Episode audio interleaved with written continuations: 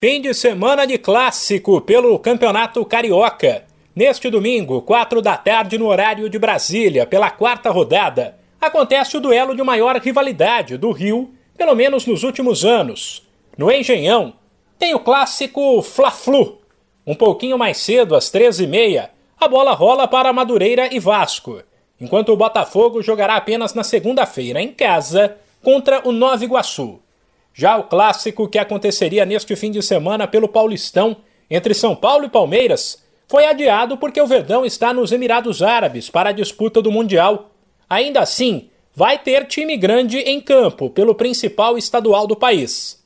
Ainda sem empolgar em 2022, o Corinthians, já sem o técnico Silvinho, joga domingo, seis e meia da noite no horário de Brasília, fora de casa, contra o Ituano o Santos, que tenta embalar depois da vitória em Itaquera, jogará também como visitante, porém mais cedo, às quatro, contra o Guarani. No Campeonato Mineiro, a rodada do meio de semana mexeu na tabela e botou pressão no Cruzeiro.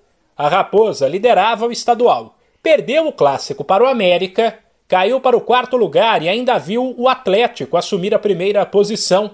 Neste sábado, pela quarta rodada, tem Caldense e Cruzeiro 4 e meia, América e Atletique às 7 e meia. Raposa e Coelho, se vencerem, podem dormir na liderança. Aí a pressão ficará para o Galo, que às 11 da manhã de domingo recebe o Patrocinense. Para fechar, o fim de semana ainda terá a dupla Grenal em campo pelo Gaúcho. No sábado, às quatro e meia, o Colorado visita o Ipiranga. E domingo, às sete e meia, o Tricolor recebe o Guarani de Bagé. De São Paulo, Humberto Ferretti.